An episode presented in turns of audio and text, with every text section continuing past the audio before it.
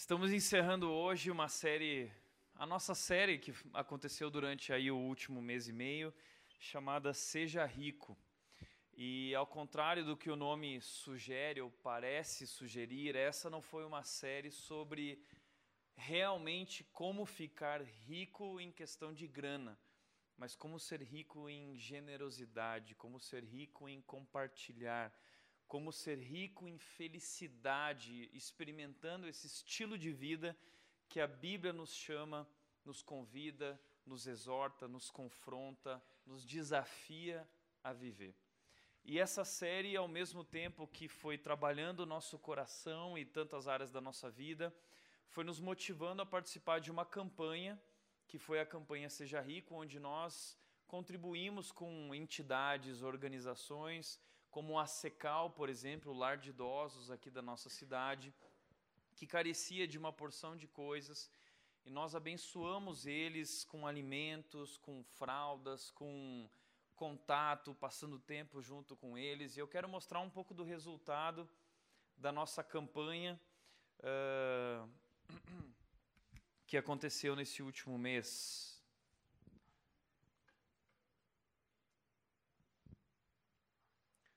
Veja só o que, que nós arrecadamos, para dar um parecer para você de tudo que foi arrecadado, tá bom? Olha só que fraquinho, um quilinho de feijão, meu amigo.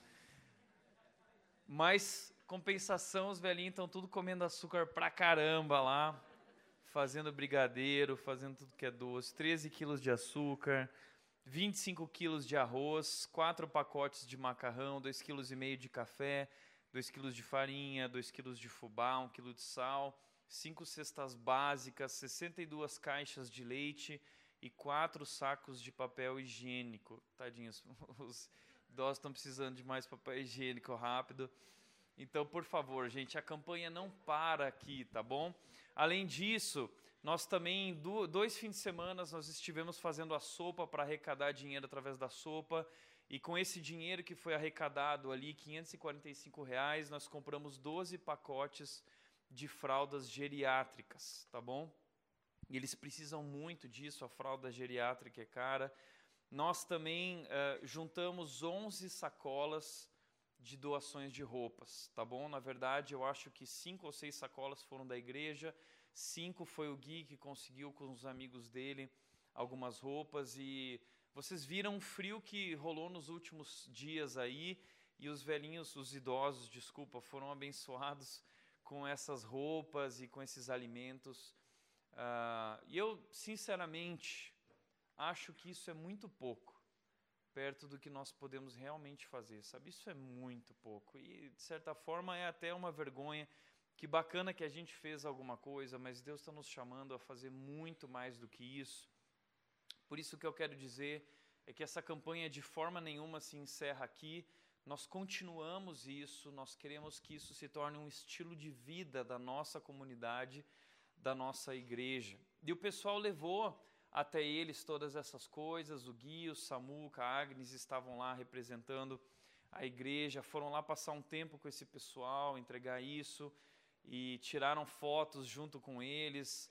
É, o pessoal realmente ficando feliz com esses presentes e querendo conhecer, saber mais sobre a igreja. Inclusive, hoje eu queria que o Gui estivesse aqui para contar para vocês, mas infelizmente ele não pôde estar. Então, eles realmente dedicaram tempo e dedicaram amor a essas pessoas. Não é só uma questão de dar alimento, não é só uma questão de dinheiro ou de suprir necessidades financeiras, mas de suprir necessidades emocionais que eles têm. E eles fizeram isso cuidando e ouvindo as histórias desses idosos que muitas vezes estão ali sozinhos, abandonados e tão carentes. E eles foram então levar uh, um pouco do amor de Jesus ali para essa gente. E eles me contaram rapidamente algumas coisas e falaram que foi muito, muito especial. Eles têm muito para contar. Quem sabe na próxima oportunidade que o Gui estiver aqui, ele vai contar então para nós como que foi esse tempo lá. Agora, por que isso? Porque isso tem a ver com aquilo que Deus está nos chamando para ser, para viver. Por isso, hoje eu quero terminar, encerrar a nossa série, falando sobre como ser generoso. Como nós podemos ser generosos. Porque nós temos a concepção errada do que é ser generoso. Veja só, deixa eu mostrar algumas coisas para vocês, alguns mitos que nós acreditamos a respeito da generosidade. Primeiro, nós achamos que generosidade é algo que acontece de forma espontânea. Tá? Ah, eu estou na rua, eu vi uma pessoa necessitada e aí ah, eu, eu sinto no meu coração a dor daquela pessoa e ali eu vou então de forma espontânea eu, eu dou, eu ajudo, eu estou na igreja, o pastor faz um desafio que mexe com o meu coração, e aí eu vou lá sem pensar e eu dou esse, uh, aquilo que é necessário. Então, muita gente pensa que generosidade é assim, é algo espontâneo que surge de acordo com a minha vontade. Quando a minha vontade é despertada para alguma necessidade, aí então eu me torno, eu sou generoso. Outro mito é que pessoas acham que a generosidade ela deve acontecer de acordo com o fluxo de caixa, tá bom? Então, geralmente o que as pessoas fazem, elas calculam o mês e vê, ó, dão aquela olhada assim, olha, vai sobrar ou não vai sobrar? Se sobrar, ok, eu posso pensar se eu vou comprar algo para mim que eu estou precisando, ou se eu vou ajudar alguém, ou se eu vou dar o dízimo, ou se eu vou então, as pessoas dão dízimo ou entregam a oferta generosa, como nós vimos aqui. Uh, se você não ouviu essa mensagem sobre o que é o dízimo, na verdade, hoje completamente diferente do que era no Antigo Testamento, ouça a mensagem que está na internet: dízimo não é o que você pensa. Mas muita gente dá essa oferta, ou contribui, ou é generoso de acordo com o fluxo de caixa. Não tem nada a ver com o fluxo de caixa ser generoso. Também tem muita gente que pensa que na questão de generosidade o que importa é a quantia. Então, se eu não tenho muito para ajudar, não adianta. Isso também é um mito. Outros acham que a generosidade é coisa para os ricos. Ah, eu não, eu não posso contribuir porque eu não sou rico. Eu mal e mal tenho para mim. Agora, generosidade não é algo para os ricos. Pelo contrário, a Bíblia mostra que os ricos têm mais dificuldade de ser generosos do que os pobres. O Senhor Jesus apresentou uma senhora viúva que foi lá e deu tudo o que tinha para viver, ou seja, ela foi muito generosa e Jesus exalta, Jesus louva, Jesus apresenta essa atitude dela como algo extremamente importante para as nossas vidas também. Então, generosidade não é algo só para os ricos. E se for algo só para os ricos, o que nós vimos durante a nossa série é que, na verdade, nós somos os ricos. Nós apenas não nos damos conta disso. Nós somos ricos. Nós temos muito mais do que nós precisamos para viver. E na Bíblia, lá em 1 Timóteo, uh, capítulo 6, que foi o tema base da nossa série, Paulo diz para Timóteo, dizendo: Olha, ordene aos que são ricos que sejam ricos em boas obras e prontos para repartir e para compartilhar. Naquela cultura bíblica, aquela gente vivia numa situação econômica que não tem nada a ver com aquilo que nós vivemos. Se eles nos vissem hoje aqui, eles diriam que nós somos milionários. Nós temos carro, nós temos celular, nós temos diversos produtos eletrônicos dentro de casa, uma, duas, três televisões, nós temos geladeira, nós temos uma porção de coisas, nós vivemos muito bem, nós vivemos com luxo, na verdade. O problema é que nós estamos sempre nos comparando com aqueles que são mais ricos e não nos damos conta de quão ricos já somos. Mostrei para vocês alguns números aqui de pessoas que ganham mil reais por mês, já estão entre os 20% mais ricos do mundo. Se você ganha dois mil reais por mês, você já está entre os 10% mais ricos do mundo. Acima disso, você já é um dos mais milionários do planeta. Porque o nosso, o, o nosso mundo vive uma realidade muito diferente da realidade na qual nós nos encontramos. Por isso, nós estamos sendo convidados para ser generosos, porque somos ricos e já temos muito mais do que precisamos para viver. Outros ainda acham que a generosidade é algo natural.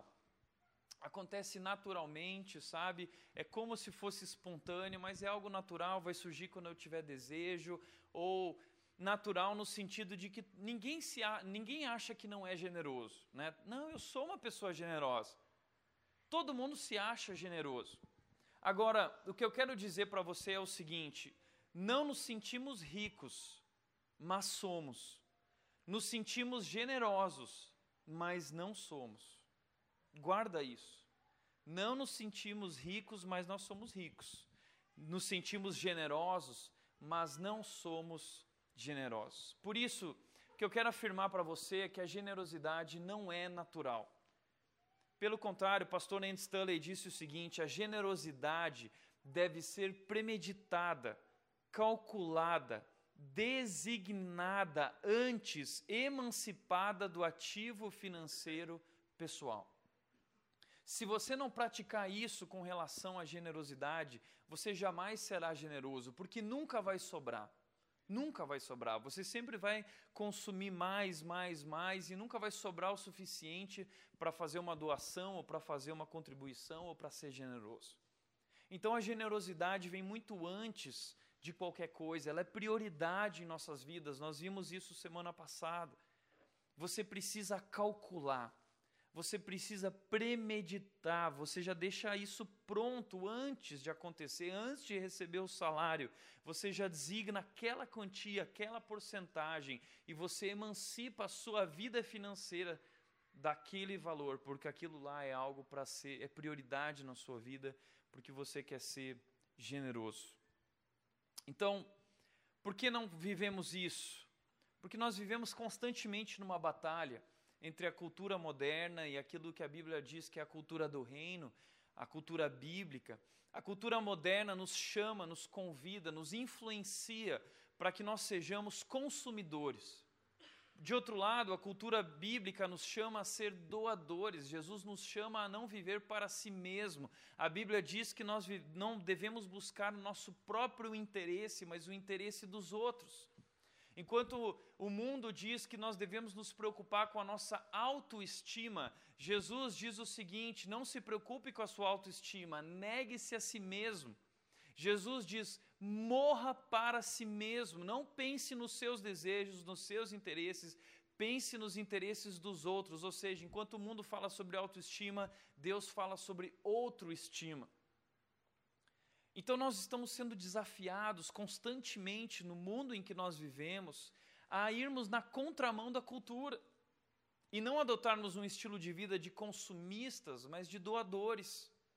O estilo de vida do consumidor, e eu gosto de fazer essas comparações, você sabe, é, o foco é o eu. É o que eu quero, é o que eu desejo, é a minha satisfação pessoal, é a minha felicidade e o mundo existe para servir a esse meu propósito de ser feliz. De outro lado, o foco na cultura do reino é Jesus Cristo. Eu não vivo para mim, eu vivo para servir a Jesus. Ele é Deus, ele é Rei e a minha vida é dele. E ele me chamou para servir aos outros com dedicação, com amor, com sacrifício. Inclusive, ele disse: quando eu sirvo os outros, é como se eu estivesse fazendo isso para ele mesmo, para Jesus. Mateus 25 diz isso. Ah, por outro lado, o prazer na cultura do consumidor, ele deve ser imediato. A cultura do consumidor é essa geração miojo, essa geração fast food que quer que não quer esperar até o casamento. Eu quero ter relação sexual agora, eu quero ter prazer, seja se for através da pornografia ou através do que for. É uma cultura que diz mate o desejo quando você quiser, imediatamente você precisa uh, ter prazer. Por outro lado, a cultura bíblica fala sobre alegria, fala sobre prazer, mas diz que Deus tem um tempo certo e um lugar certo para essa questão do prazer na nossa vida. A cultura do consumidor diz: quanto mais melhor, compre, tenha, cada vez quanto mais você tiver, mais importante você é, mais você será alguém na vida. Por outro lado, a cultura bíblica diz: quanto menos, melhor. Porque quanto mais você tem, mais você se apega. Quanto menos você tem, menos você se apegue, mais liberdade você tem. A Bíblia nos chama a uma vida de simplicidade. A cultura em que nós vivemos, do consumidor, como dissemos aqui através do prazer, diz: não se reprima, mate o seu desejo, mate a sua sede, como for, como você quiser. Não existem padrões, não existem limites, não existem regras. Por outro lado, a cultura bíblica nos chama ao domínio próprio, dizendo: não viva para suprir os seus desejos apenas. mas viva para obedecer a Deus, porque Deus sabe o que é melhor para as nossas vidas. Veja só, muita gente olha para a Bíblia e pensa que a Bíblia uh, é um livro de regras. Ah, minha religião não permite. Cara, não tem nada a ver com religião não permitir. É uma questão de vida. Deus é o criador da vida. E Deus sabe o que funciona e o que não funciona. E Deus sabe o que é bom para nós e o que não é bom para nós. Por isso, nunca venha com esse papo de, ah, mas eu acho que não importa o que você acha, só a opinião de Deus importa, porque Deus é o criador da vida e não você. O que você sabe sobre o universo, o que você sabe sobre o mundo, sobre a vida, você não sabe nada, você é criatura. Por isso, somente a opinião de Deus importa. E Deus escreveu um livro maravilhoso, nos trazendo que Salomão diz que essas, é, é, essas advertências, essas, esses princípios são o caminho que conduz à vida. Deus quer que nós tenhamos vida. E Ele diz que a vida tem a ver com o domínio próprio. Quem não sabe dizer não para si mesmo e para os seus desejos, vai acabar destruindo a sua vida. E você sabe disso. Você conhece pessoas que não têm essa capacidade de dizer não para si mesmas e o quanto elas têm destruído a sua vida. Por outro lado, essa cultura consumista é uma cultura que diz: sinta, viva pelo que você sente, viva para satisfazer então esses desejos do seu coração, siga o seu coração, busque o que te faz feliz. Sentir, sentir, sentir. Por outro lado, a cultura bíblica nos convida a pensar. Pense, não viva pelo que você sente. Como tenho dito sempre, não viva pelo que você sente, mas viva pelo que faz sentido. Pense. Esse é o chamado de Deus para as nossas vidas. Reaja a essa cultura, não seja influenciado, não se conforme. Por isso a Bíblia diz, Paulo diz em Romanos capítulo 12, versículo 2: Não se amoldem ao padrão deste mundo, ao padrão consumidor, a esse padrão que, que é, é, é, não compreende, não pensa os princípios de Deus, não busca a vontade de Deus, não se amoldem como? Transformando-se pela renovação da mente, pensando, usando a cabeça, através do vosso culto racional, para que vocês sejam capazes de experimentar não a boa e agradável vontade do mundo e proposta do mundo, mas para que vocês sejam capazes de experimentar e comprovar a boa proposta de Deus para suas vidas, que é agradável e é perfeita. Portanto, se você quer ser um doador, se você quer realmente viver essa vida de generosidade, você precisa parar para pensar, você precisa planejar isso, você precisa separar uma quantia na sua vida. Se você decidir viver ou deixa a vida me levar, quando eu sentir eu vou ser generoso, você nunca vai ter oportunidade de ser generoso. Aliás, o nosso mundo é construído para mexer com os nossos sentimentos constantemente. Quando você vai numa loja comprar alguma coisa, os caras tentam colocar uma pressão para que você não tenha tempo de pensar e você reaja com um impulso comprando, porque muitas pessoas compram por impulso. Nós precisamos parar e pensar e avaliar. Por isso a pergunta é: como ser um doador ao invés de um consumidor? Como ser uma pessoa generosa ao invés de uma pessoa consumista? Como ser alguém que está repartindo e administrando todas as coisas que recebeu de Deus da melhor forma possível, abençoando a vida de outras pessoas através disso, ao invés de ser aquela pessoa gananciosa que acha que tudo que tem é para si mesmo. Como fazer isso? Eu quero te convidar a pensar em seis perspectivas para a sua transformação. Para a nossa transformação de consumistas a generosos, para a nossa transformação de consumidores para doadores. E a primeira perspectiva que eu quero te convidar a pensar é sobre a perspectiva da sua identidade. A Bíblia diz o seguinte em 1 Pedro capítulo 2, versículo 11: Amados, insisto em que como estrangeiros e peregrinos no mundo, vocês se abstenham dos desejos carnais que guerreiam contra a alma. Pode a Bíblia ser mais clara do que isso? Por causa da identidade de vocês, por causa do seu RG divino, por causa do seu CPF celestial, se abstenham das coisas, dos desejos que ficam guerreando no seu coração o tempo todo. Se abstenham, se separem. Eu acho bacana que a Bíblia é tão clara falando sobre essa luta que nós vivemos. Não é uma luta. Essa luta entre o ser o consumidor e o generoso, entre dar e, e receber, e, e, entre querer para mim e querer para os outros. É uma luta que guerreia contra a nossa alma o tempo todo, comprar ou não comprar. Mas a Bíblia nos chama a vencer essa luta pensando na nossa identidade, dizendo que quem nós somos realmente. A pergunta aqui é quem eu sou. O problema é que aos poucos nós temos esquecido quem nós somos. Sabe por que temos esquecido quem somos? Porque o mundo tem trabalhado. E eu acredito que o mentor da nossa cultura é o diabo. A Bíblia diz que o mundo jaz no maligno. Ele tem criado uma cultura que tem nos feito esquecer o passado. Essa é uma das estratégicas, uma das táticas dele. Ele nos faz esquecer o passado, porque quando estamos desconectados do nosso passado, nós não sabemos quem somos, nós não temos uma identidade definida. Então, aos poucos ele tem tentado nos fazer esquecer através da cultura em que nós vivemos quem nós realmente somos, e ele tem tentado uh, nos influenciar com novos pensamentos, novas ideias de quem nós somos como humanos. E dessa forma, a, a cultura tem buscado dar liberdade para o ser humano inventar a sua identidade.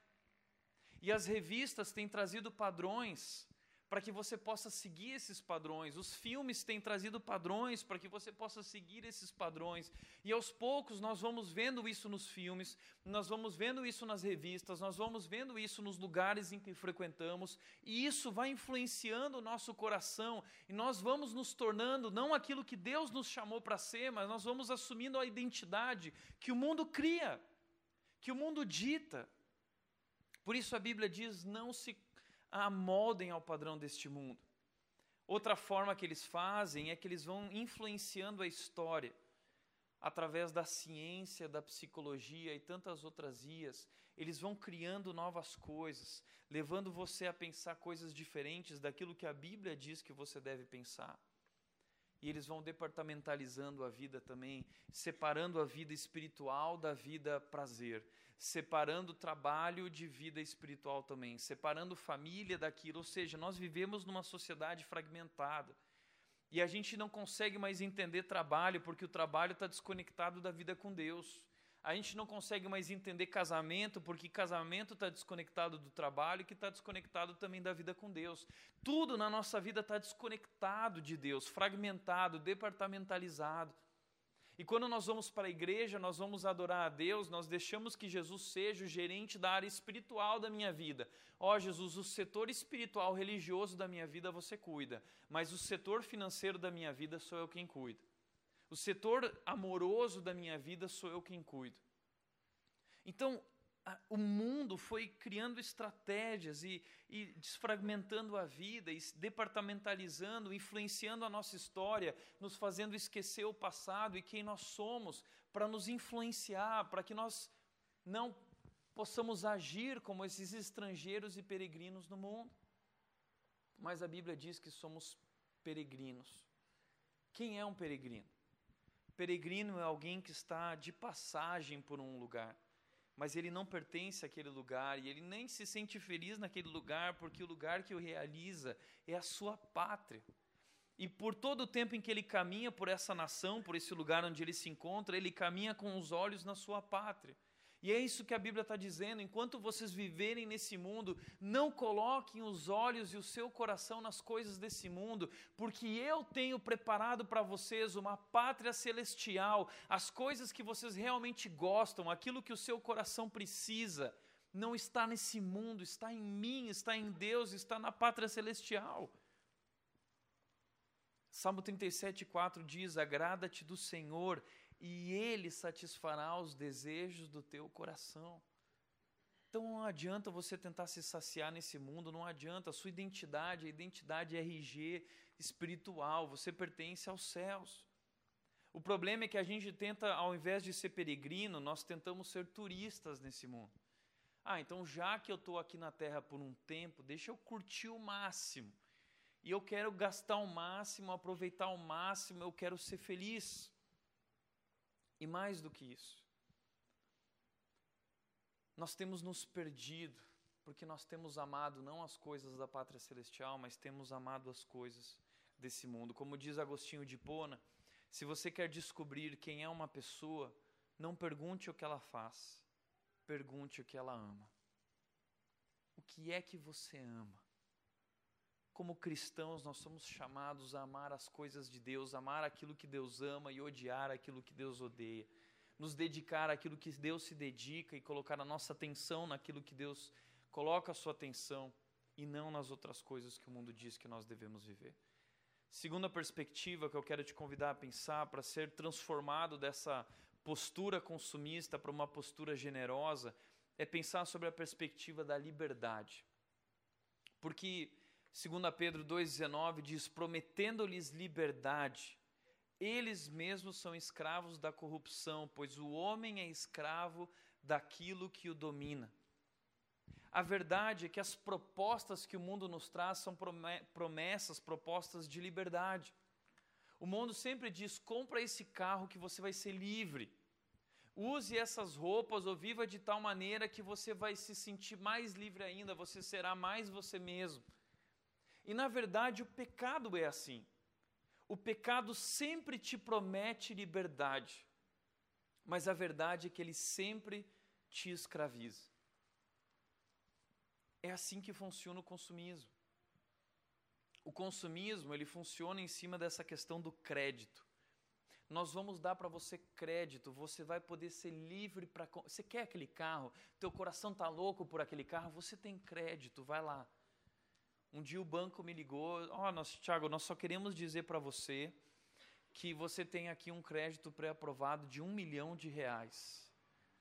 Aí eu falei assim, caramba, nossa, com um milhão de reais, sabe? E, e, eles te ligam assim, dizendo como se você fosse o cara, sabe? Não, você é o cara, você tem um crédito de um milhão de reais e muita gente não para nem para pensar como que vai fazer para pagar isso, porque é um absurdo.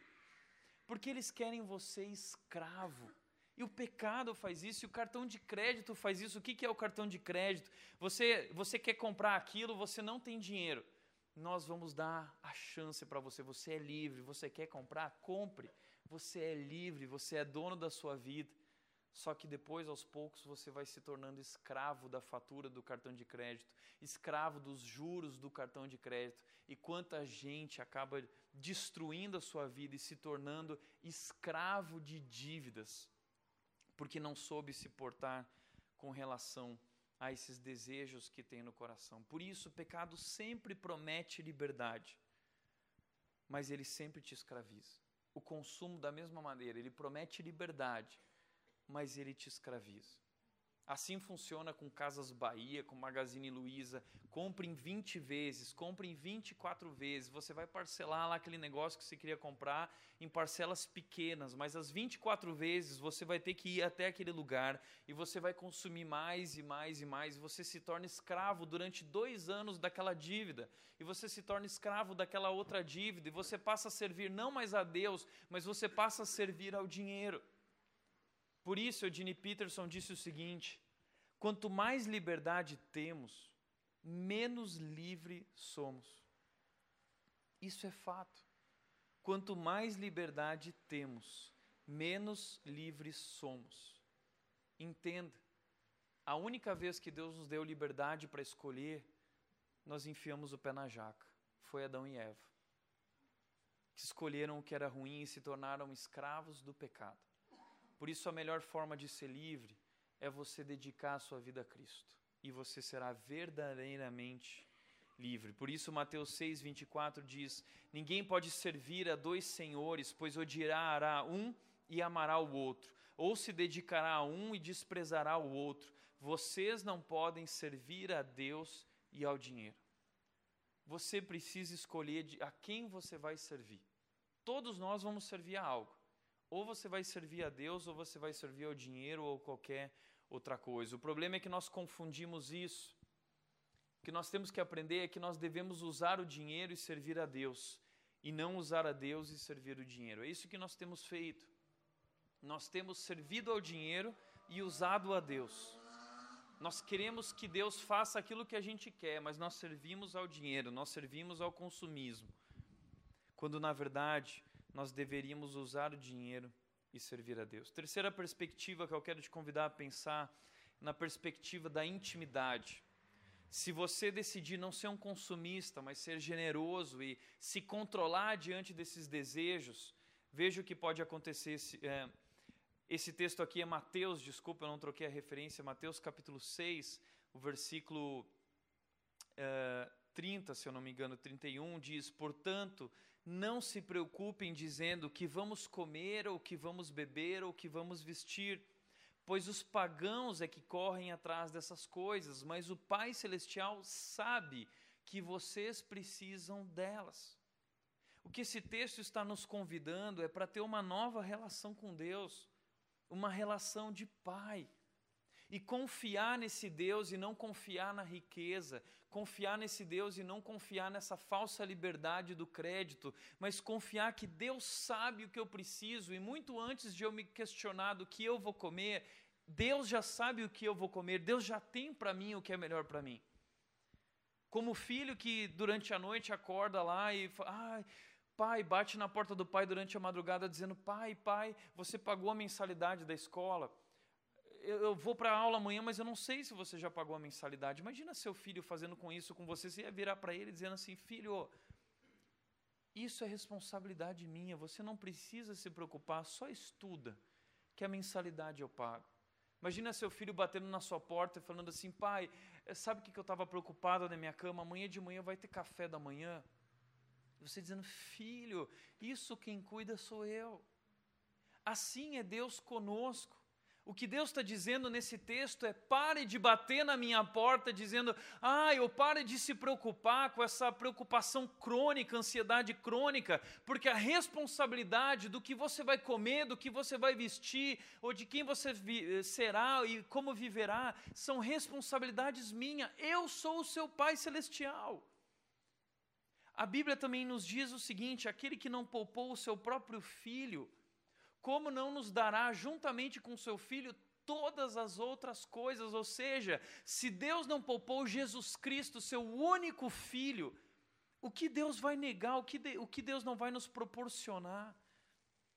Ele é Pai, e Ele está nos convidando a viver uma intimidade diferente com Ele não viver essa intimidade com o dinheiro, porque quando você se torna escravo das dívidas, você se torna íntimo do cartão de crédito, você se torna íntimo do banco, você se torna íntimo do gerente do banco, você se torna íntimo do atendente das Casas Bahia, você se torna íntimo de uma porção de gente.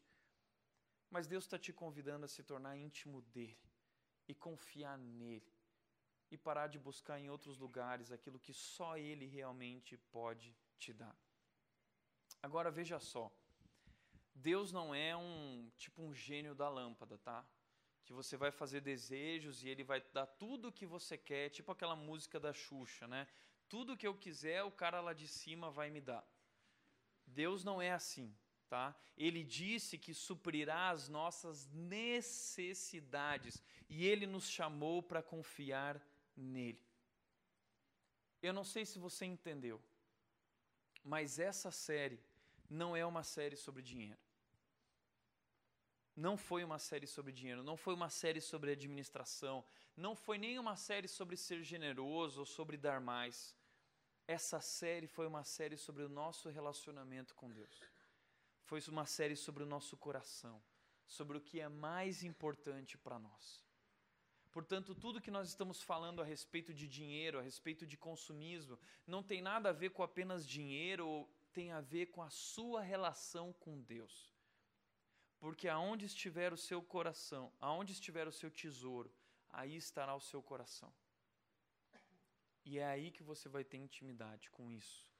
Portanto, a nossa proposta aqui é não confie nas riquezas. Confie no Deus que provê ricamente. E se torne íntimo desse Deus, que provê ricamente e que prometeu que vai cuidar de cada uma das tuas necessidades. Quarto lugar, pense sobre a perspectiva da simplicidade. Simplicidade. 1 Timóteo capítulo 6, versículos 6 a 8 diz o seguinte: De fato, a piedade com contentamento é grande fonte de lucro, pois nada trouxemos para este mundo e dele nada podemos levar. Por isso, tendo o que comer e com o que vestir-nos, estejamos com isso satisfeitos. É da nossa natureza sempre procurar pastos mais verdes, a grama mais verde do vizinho, buscar maior abundância, procurar uma vida melhor. Nós sempre pensamos o seguinte: puxa, se eu tivesse um emprego melhor, se eu tivesse uma casa melhor, se eu tivesse um carro melhor, aí sim eu seria feliz. Quantas vezes eu, como criança, chegava para o meu pai porque eu via alguma coisa e eu falava assim: pai, eu quero demais aquilo, pai, a minha vida é aquilo. E a Nath sabe como eu sou. Quando eu coloco uma coisa na minha cabeça, eu passo o dia, o tempo inteiro pensando naquilo, né? porque é o nosso coração ruim. E quando eu era criança, eu fazia isso com meu pai, e meu pai algumas vezes falava: então tá bom, eu vou te dar. E aí no dia da criança, no Natal, dava aquilo que eu tanto queria passava uma semana, passava duas semanas, já, aquele brinquedo já estava largado num canto e eu já queria outra coisa. Porque a questão não tem a ver com o que eu realmente quero. A questão não tem a ver com o meu coração que é ruim e eu estou querendo coisas que na verdade eu nem preciso. Só que a gente só sai ganhando quando a gente uh, é contente com aquilo que nós temos. A Bíblia está dizendo a piedade com contentamento, ou seja, a nossa espiritualidade, a nossa devoção a Deus, sendo praticada com contentamento, ou seja, se eu viver com alegria dentro da provisão atual que Deus está dando para a minha vida, isso vai ser uma grande fonte de lucro nós ficamos procurando grandes fontes de lucro. O que está dando lucro? É o mercado imobiliário. O que está dando lucro? É, é, é, a bolsa de valores. Eu vou investir. Qual é o melhor tipo de investimento agora? É o tesouro direto? Nós queremos grande fonte de lucro. A Bíblia diz: a maior fonte de lucro é contentamento. Seja alegre dentro da atual provisão de Deus para a sua vida. A gente só sai ganhando com, com isso.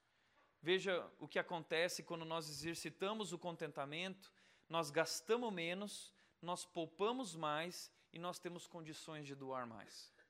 Quando você exercita o contentamento, você gasta menos, você poupa mais e você pode doar mais. A gente só sai ganhando com uma vida de simplicidade. Por isso, Davi disse o seguinte no Salmo 119: Desvia os meus olhos das coisas inúteis faze-me viver nos caminhos que traçaste para mim. Porque a Bíblia diz que nosso problema com a simplicidade, com o consumismo, é uma questão de olhar. Nós olhamos uh, e, através desse olhar, nós desejamos, nós queremos aquilo e aquilo consome a nossa vida e o nosso coração. Por isso a Bíblia disse, e o contexto ali desse texto é um contexto de dinheiro, a, Bíblia diz o seguinte: se os teus olhos forem bons, todo o teu corpo será bom. Se os teus olhos forem ruins, todo o teu corpo será ruim. Portanto, o problema é o nosso olhar, onde nós temos colocado o nosso olhar na televisão, que o tempo todo traz propagandas de consumismo, nas revistas, nos padrões que o mundo impõe para nós. Nós precisamos aprender a desviar o nosso olhar. Desviar o nosso olhar daquilo que pode me tentar, para que eu possa viver de fato uma vida simples e não viver de acordo com esses desejos consumistas. Richard Foster, pastor e escritor, disse o seguinte: todos os seguidores de Cristo são chamados a um voto de simplicidade. Todos. Voto de simplicidade não é só para quem é padre, para quem é pastor. Eu lembro que eu estudei numa escola marista durante o meu ensino médio e os irmãos lá todos tinham voto de simplicidade, de pobreza. Agora, todos os seguidores de Cristo são chamados a esse voto, não é uma opção que devamos aceitar ou rejeitar em função de nossas preferências pessoais. Todos os que chamam Cristo de Salvador e Senhor têm a obrigação de seguir o que ele diz. E o apelo de Jesus para um discípulo na questão de dinheiro pode ser bem mais sintetizado em uma única palavra: simplicidade. Se você é cristão, se a sua identidade é a identidade de alguém que morreu para si mesmo e que agora vive para Deus e que não existe nada mais importante na sua vida do que Jesus Cristo, e ser cristão é como Paulo disse: fui crucificado com Cristo, assim já não sou eu mais quem vivo, mas Cristo vive em mim.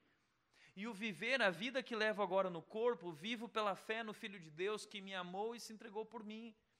Então eu fui crucificado com Cristo. Os meus desejos, os meus prazeres foram, com, foram crucificados com Cristo. Os meus desejos consumistas foram crucificados com Cristo. Assim eu não vivo mais para saciar os meus desejos consumistas, mas vivo por Cristo, para saciar e para cumprir os desejos dele.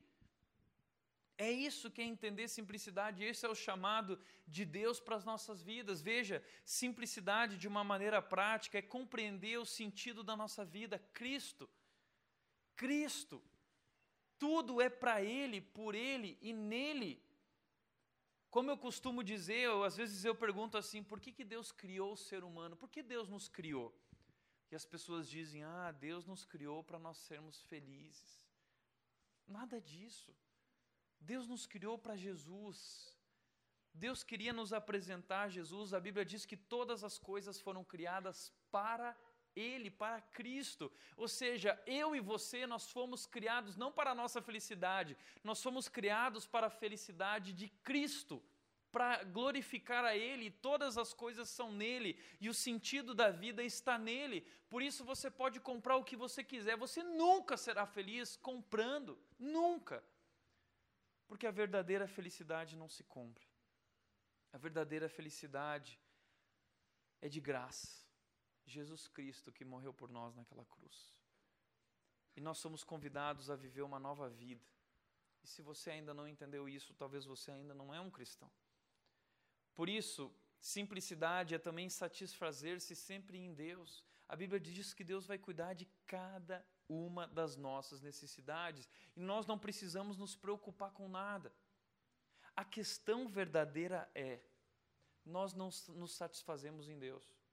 Nós queremos as coisas do mundo, nós procuramos o tempo todo. A vida de Deus não é a vida que nós queremos para nós. Nós temos os nossos próprios planos, nós não queremos viver os planos de Deus. A vontade de Deus não nos parece assim tão agradável. A vontade de Deus não nos parece assim tão perfeita. Nós preferimos o nosso plano. Nós criticamos Adão quando ele disse não para a vontade de Deus, mas nós continuamos dizendo não para a vontade de Deus todos os dias da nossa vida. Nós continuamos preferindo o fruto do que Deus. Terceiro lugar, nós precisamos nos contentar com aquilo que Ele concede. Nós já temos muito mais do que precisamos para viver, mas não estamos contentes é um problema no nosso coração. Nós precisamos nos libertar da cobiça, precisamos cuidar com os nossos olhos, nós precisamos fugir da ostentação. Muitas vezes, como pastor, eu preciso ficar pensando Será que eu posso ter isso ou não posso? Porque, como pastor, eu tenho que fugir da ostentação. E provavelmente você já viu pessoas falando isso em igreja, né? Dizendo assim: não, isso não cai bem para um pastor. Um pastor tem que fugir da ostentação. Posso falar? Isso é uma besteira gigante. Sabe por quê? Sim, o pastor tem que fugir da ostentação. Mas você também. O pastor não é mais nem menos que você. O chamado para fugir da ostentação é um chamado aos discípulos de Jesus. E se você está ostentando, você está tão errado quanto um pastor que está ostentando, porque você é discípulo de Jesus e nós precisamos fugir da ostentação, todos nós. Se eu não devo ter o carro tal, tanto você não deve ter também, meu amigo. Se eu, como pastor, não devo ter uma casa sal porque não cai bem para um pastor, você também não deve ter, meu amigo, porque ambos somos discípulos de Jesus, ambos estamos seguindo a Cristo, e você deve prestar contas da sua vida não para mim, mas para Cristo. E saiba, o dia que você chegar no céu na eternidade, você vai prestar contas dessa casa, desse carro, das suas finanças e dos seus recursos e do que você fez com o dinheiro que Ele te deu. Porque é Ele quem dá. A história que marcou muito a minha vida foi a história de um homem em Vinhedo que um grande diretor da GE, da General Electric, e esse homem diretor ganhava muito dinheiro, mas se você for conhecer a casa dele lá em Vinhedo, você vai ver que é uma casa bem pequenininha, fora de condomínio. Vinhedo é uma cidade só de condomínio. Ontem eu e a Nath estávamos lá numa festa à noite de noivado e a Nath apavorada, dizendo: Meu Deus, o que é isso? Só tem rico aqui. E esse homem, ele foi um homem que preferiu nem morar nesses condomínios, mas ele tem uma casa pequena, bonitinha, mas pequena, aconchegante. E ele muitas vezes recebia lá os carros que ele podia ter, porque a cada dois anos a empresa dá um carro novo para ele, só carro BMW, não sei o que e tal. E ele chegava para os filhos dele, essa história quem me contou foram os filhos, que ele chegava para os filhos e dizia assim: Filhos, qual desses carros aqui vai ostentar menos? Qual desses aqui as pessoas não vão perceber que é um carrão? Qual desses aqui? E diz os filhos deles, dele que me contaram, que eles tinham essa vida simples e eles tinham um computador para os quatro da casa: um pai, uma mãe e dois filhos. E eles tinham um computador que eles tinham que dividir. E aí um dia eles foram na casa do funcionário do pai deles. Ah, a gente vai jantar no meu funcionário. Foram lá, chegaram, uma casa num condomínio, vários carros na garagem, e aí foram brincar com os, os filhos desse funcionário, cada um tinha um videogame, cada um tinha um laptop, cada um tinha. E eles viram tudo aquilo, ficaram apavorados, voltaram para casa e disseram: pai, senta aqui, o que está acontecendo? Porque Veja só, você é o chefe daquele cara, você provavelmente ganha mais do que ele, não é assim? Então, por que, que ele tem aquele padrão de vida e tudo aquilo e nós não temos nada disso? E aí diz que nessa hora o pai deles foi até o quarto, buscou um caderninho e disse: por causa disso. Porque se nós tivéssemos aquele padrão de vida, nós não poderíamos ajudar o fulano de tal que está no seminário estudando para servir a Deus na África. Nós não poderíamos ajudar o pastor fulano de tal que está trabalhando lá na implantação daquela igreja e diz que ele começou a relatar uma lista de mais de 20 nomes de pessoas que ele estava investindo os recursos dele em prol do reino de Deus. Não é eu que tenho que fugir da ostentação, somos nós. Caia na real e aprenda a repartir alegremente. Esse é nosso chamado, tá bom? Por isso, 2 Coríntios 6,10, Paulo, Paulo disse: Estamos entristecidos, mas sempre alegres, pobres, mas enriquecendo muitos outros, nada tendo, mas possuindo tudo. Sabe qual é o nosso problema? Nós temos tudo, mas não temos nada. Somos infelizes. Não experimentamos isso que Paulo está falando é depressão, é angústia. E quer saber por quê? Porque nós não temos sido sérios com Deus naquilo que Deus diz. Nós temos nos apegado àquilo que Deus disse. Não se apegue. Nós queremos o fruto e não queremos Deus. Quinto lugar, pense sobre a perspectiva da eternidade. Hebreus capítulo 11 diz o seguinte: Pela fé, Moisés, já adulto, recusou ser chamado filho da filha do Faraó, preferindo ser maltratado com o povo de Deus a desfrutar os prazeres do pecado durante algum tempo. Por amor de Cristo, considerou sua desonra uma riqueza maior do que os tesouros do Egito, porque contemplava a sua recompensa. Veja só, Moisés era filho, era neto do Faraó. Ele tinha direito a todas as riquezas do Egito mas ele recusou todas as riquezas do Egito, porque ele contemplava a sua recompensa, ele contemplava uma riqueza maior que os tesouros do Egito. Ele entendeu a identidade dele. E ele parou para olhar não no aqui e agora, mas ele parou para olhar na eternidade, a recompensa que Deus lhe daria.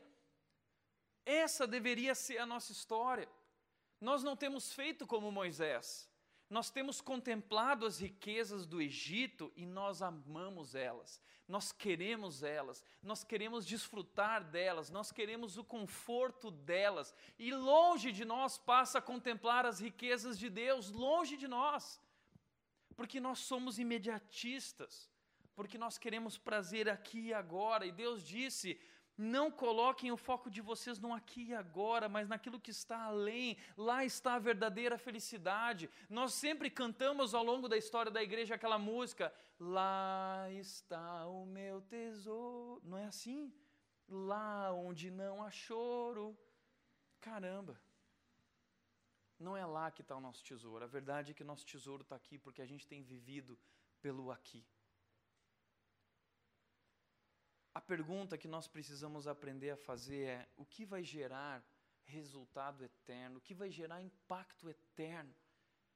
Eu comprar essa casa, eu comprar essas coisas que eu quero comprar, ou que vai gerar impacto eterno, eu abrir mão desse padrão tão alto que eu tenho, viver uma vida mais simples, e eu poder investir na vida daqueles que estão investindo no reino, eu poder investir nas instituições, nas igrejas, nas agências que querem realmente uh, que o reino de Deus seja conhecido, eu investir na Secal, eu investir no, no lar de órfãos, será que isso não vai gerar um impacto eterno, um resultado eterno?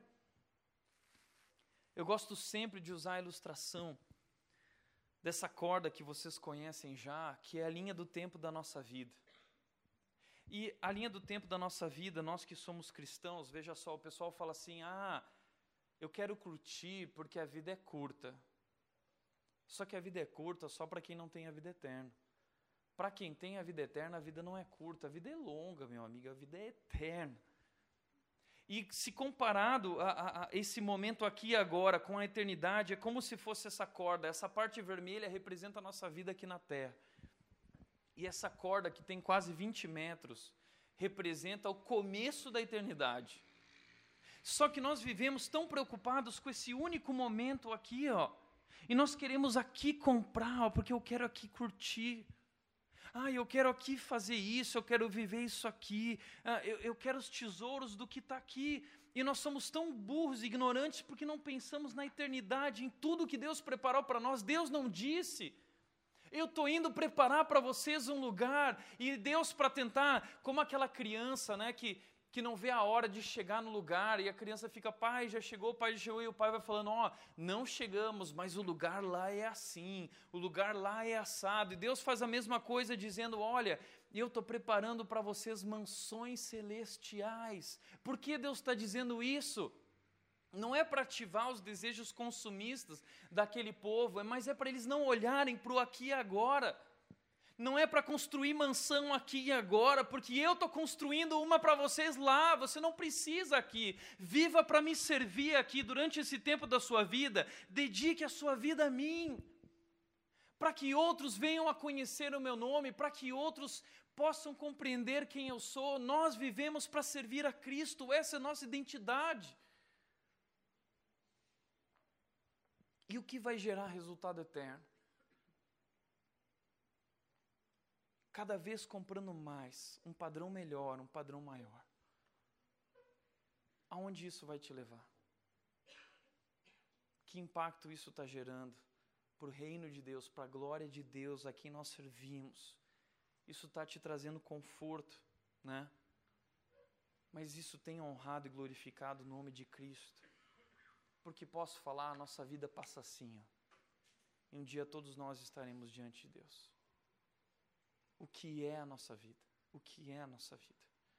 Pense sobre a perspectiva da eternidade, não do aqui e agora. E por último lugar, para encerrar, pense sobre a perspectiva da felicidade. Você quer ser feliz? A Bíblia diz o que é felicidade.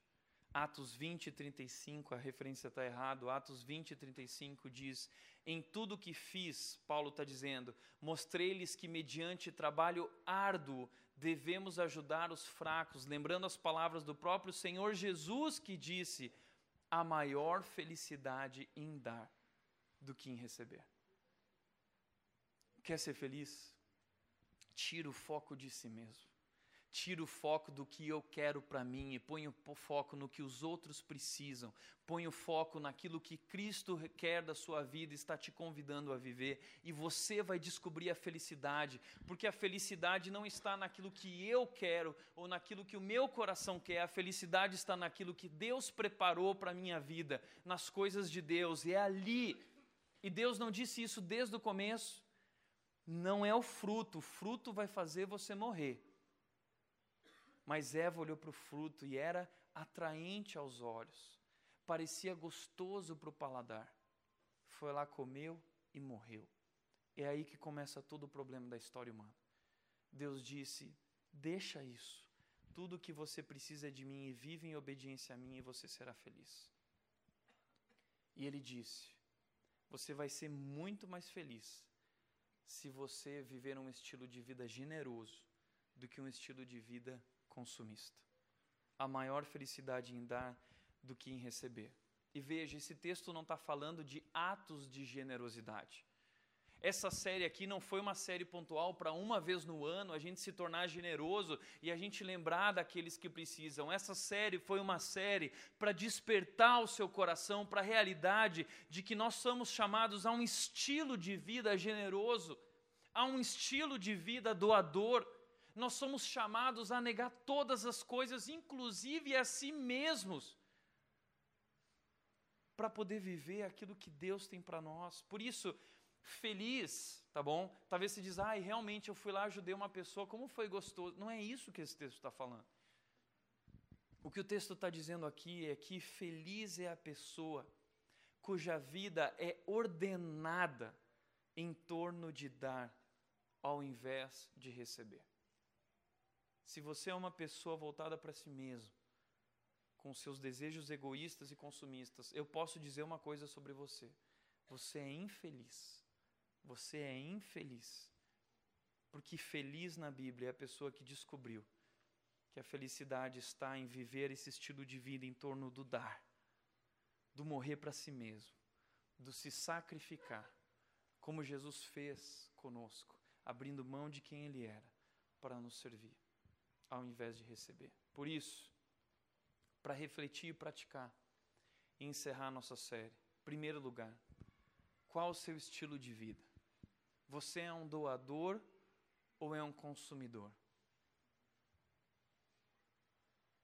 Os discípulos de Jesus são chamados a viver o estilo de vida doador e não consumidor. Lembre-se quem você é. Segundo lugar, você é grato e contente pela provisão de Deus em sua vida? Ou você sempre quer mais, mais, mais, mais? Você é um insatisfeito sempre em busca de algo que lhe satisfaça. Terceiro e último lugar, o que precisa mudar na sua vida hoje para viver de forma mais simples e generosa? O que precisa mudar na sua vida hoje para que você possa viver esse tipo de vida e não a vida que o mundo está dizendo que você deve viver. O que tem que mudar hoje na sua vida?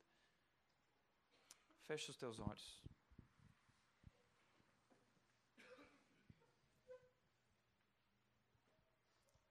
Eu quero que você pense nisso agora. O que precisa mudar na minha vida hoje?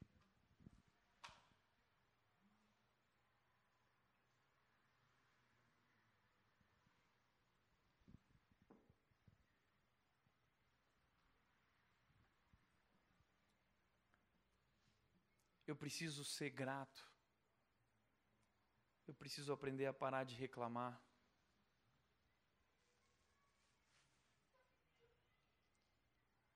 Eu preciso relembrar quem eu sou. Eu preciso mudar meus hábitos financeiros. Essa série não trouxe só alimento e roupa. Tem muita gente mudando de postura de vida aqui. Gente que está sendo transformada. Porque entendeu que isso não é a respeito de roupa, alimento, dinheiro. Isso é a respeito do nosso relacionamento com Deus. Isso é a respeito de quem nós somos. Isso é a respeito da vontade de Deus para a sua vida.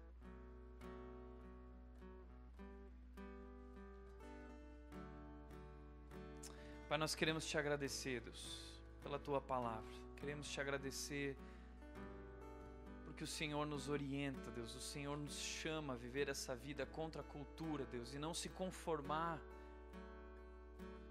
com essa ótica consumista, com essa proposta, com esse estilo de vida que o mundo tenta nos vender e que o mundo insiste em nos influenciar.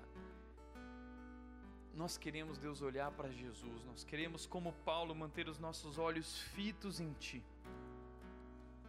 Nós queremos correr com alvo, Deus, e não correr sem alvo. Nós queremos nos dedicar, Deus, àquilo que o Senhor nos chamou para nos dedicarmos. Nós queremos viver para Ti, para a Tua glória, com um único objetivo, uma só fé, uma só motivação, Deus, uma só missão. A honra e glória do Teu nome, Deus, para que o mundo venha conhecer a Ti, Deus.